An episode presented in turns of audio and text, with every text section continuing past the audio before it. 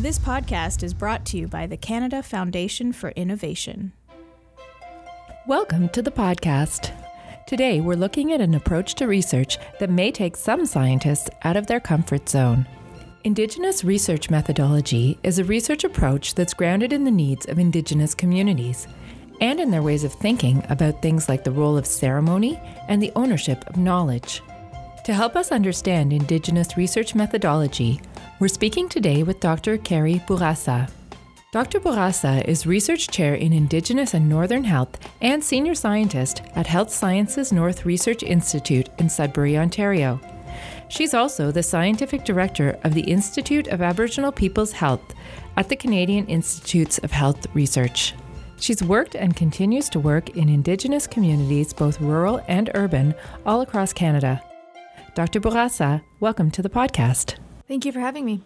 First off, could you explain to us how is Indigenous research methodology different from the methodology that we would typically associate with the European tradition of scientific research? Uh, well, you know, I, I, I, like to say that you know indigenous knowledge, for example, it, it is science. It, it, it is different, but it is science. You know, we wouldn't have survived if, if our knowledge wasn't scientific.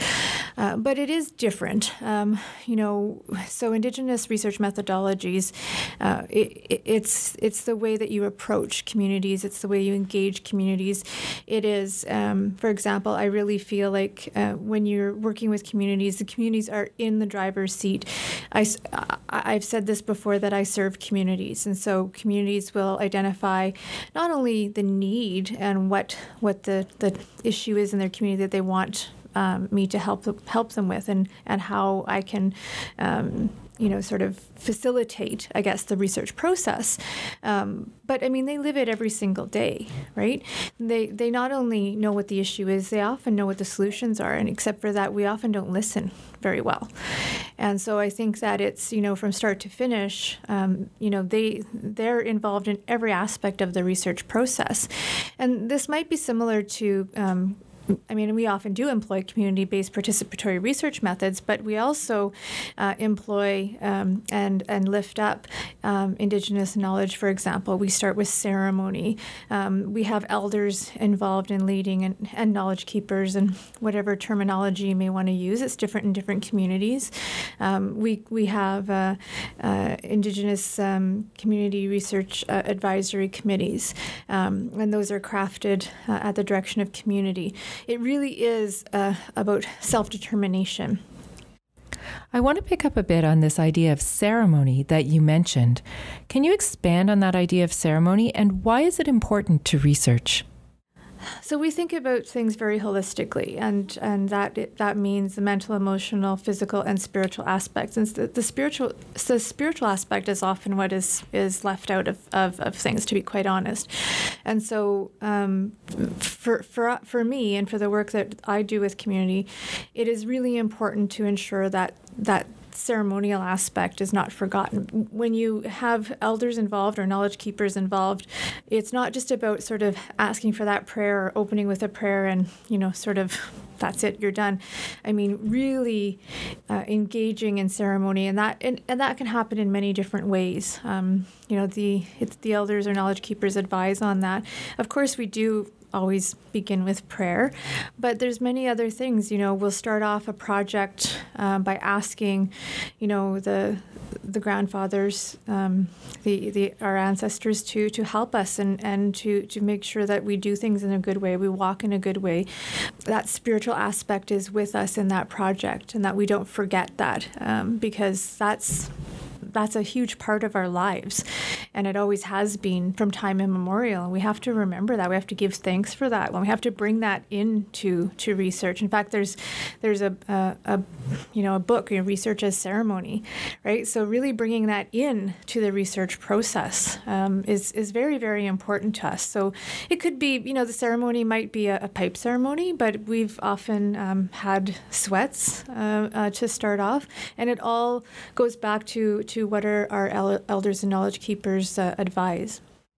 So I'm trying to get my head around this because I think that's a different approach from what a lot of researchers might be used to. So, for example, uh, if a doctor is doing research on a particular condition, they might get patients to fill out a questionnaire or take a blood sample, and then they would analyze the data. But I'm not sure how ceremony would fit into that. Now, you did a research project on Indigenous women with neurological conditions. That sounds kind of like a medical type study. Can you tell me, as a concrete example, how did ceremony fit into that project that you did? So in that case, the, the women in that study, um, I think we interviewed 88 women across Canada. Um, that the, the, the, findings in that study found that there was a lot of uh, trauma, and women did not want to. Um, you know, one of the biggest barriers wasn't even just the fact that they had the neurological condition; it was that the access to care and not just physical access to care, but that they were experiencing stigma and racism.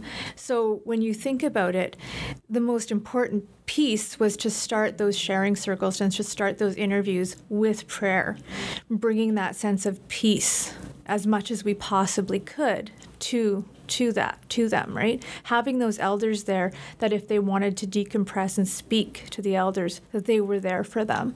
And in fact that this that spiritual aspect was was not only you know advisable it was necessary. So you you know to us the spiritual aspect in these kinds of projects are essential. Do you think that that type of approach could be applied more widely by the scientific community, not only by and for Indigenous researchers and Indigenous communities, but perhaps to other communities as well and other types of researchers? Yeah, you know, I, I think that in general, Indigenous research methodologies could. I just had this question at a different um, conference because if you think about it, it's all about ethical engagement, right? Um, we are ethically engaging Indigenous communities. They are in the driver's seat. It's about self determination. Why could this not ha- not happen in other communities? Um, and I, you know, I had another community based. Um, um, I had another researcher rather who does, you know, community based participatory research with rural women, and she said, you know, I know that they're not indigenous, but you know, the way that you engage people i want to be able to do that you know you know do you think we can adopt some of these methods and i said why not it's all about treating people in an ethical manner in some of your published work, you've written about the four R's respect, reciprocity, relevance, and responsibility. Can you explain what each one of those means and how would you put them into practice? That's been around for a very long time, um, uh, and it's certainly not. It did, I certainly didn't come up with it. But so respect is is is about it's about the two-way respect, right? You go into the community and and you, you you can't command respect as an academic, which sometimes happens, right? That that often we think we're academics and and that we command respect. You have to humble yourself, right? And that um, respect is earned. And reciprocity is about um, what what are you going to leave in that community, right? So there, you're going to learn something when you go in there, even if you might not think you will. But also, um, there's a there's a two way learning that's going to happen. It's it's not about taking, right? And sometimes in in academia, that's what it is, unfortunately. But thinking about that reciprocity, if you're going to gain something, what are you going to leave? Um, and the relevance. Research needs to be relevant for Indigenous communities. We don't have the time. We have so many problems. We have so many issues. We have to close the gap, the gap that hasn't closed in 300 years. I mean, really, the research needs to be relevant, which means that Indigenous communities need to be in the driver's seat. So even if you want to do some research project because you think it's important, you need to check that at the door. It has to be relevant. And uh, the last one, in terms of responsibility, you know, we have a responsibility when when we decide that we're going to engage um, Indigenous people in research, then we have a responsibility. Uh, we have a responsibility to to do the research in an ethical manner, and it also means that if you're going to bring them into academia, then the idea that oh I have to publish, I have to do this, that that stops because if they don't want results published, if it's going to stigmatize them, if it's going to harm them in any way, then you have to find another way to publish other things, right? To to you know, because I know that we're all academics and we all have to make tenure and all those things, but you may not be able to publish certain things because the community comes first. If we're going to bring these communities into academia, we now have ethical responsibilities and we have to think very hard about this and if and if that isn't something that you can do don't do this kind of work it's hard work takes a long time you have to build relationships and you have to think very thoughtfully about this I guess in the past, it was fairly common to see a situation where a researcher would fly into a community, collect their data, and then fly out again and not really make contact again with that community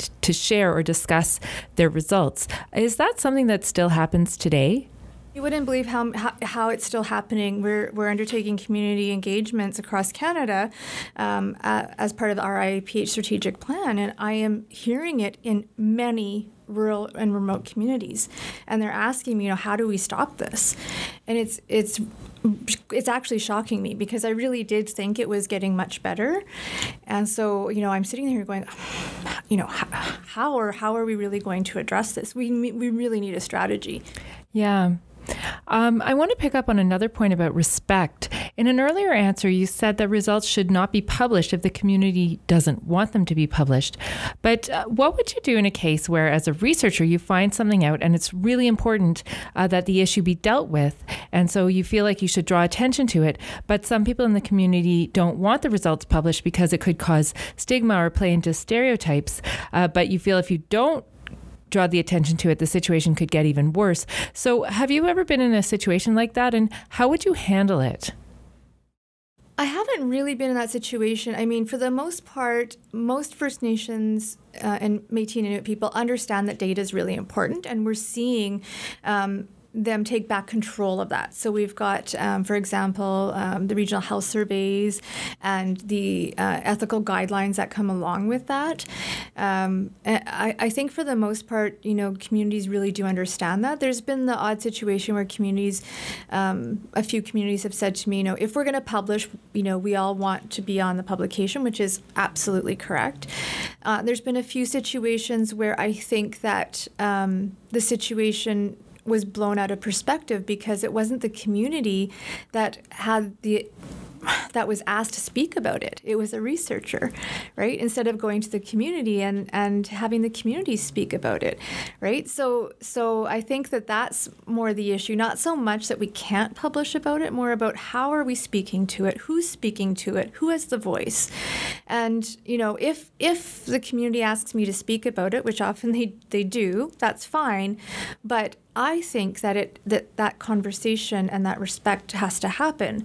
Who gets to speak about this, and that can all be very easily um, outlined in a research agreement and a living document. You know, um, all the research agreements we have are very open, changing all the time, and they're at the discretion of the communities that I serve. But that's all needs to be negotiated out. And when it when a researcher speaks and then it, it doesn't come out the way it should, I think that's when things can get misconstrued and and and, and then the stigma can happen, uh, not not even on purpose, right? It, it's not like it's done on purpose or, or with any malicious intent, but but that's when I think things like that can happen. This all raises some interesting questions around intellectual property rights, doesn't it? Because our law around intellectual property comes from a British tradition, from a common law tradition, from one particular tradition of law that has shaped those rights. But maybe people from an indigenous community have a completely different concept of intellectual property. And so, how do we accommodate that or respect that? Oh, that's a very good point. I mean, it's very true. In, in most indigenous communities, you know, it's not. It, it's about the it's about the broader community and, and however you define that and so you know we can define it in many different ways but it is about the broader community and it, and and shared um, you know communal um, um, I, I, well just shared communal thought even you know that that we're all part of a, one large community.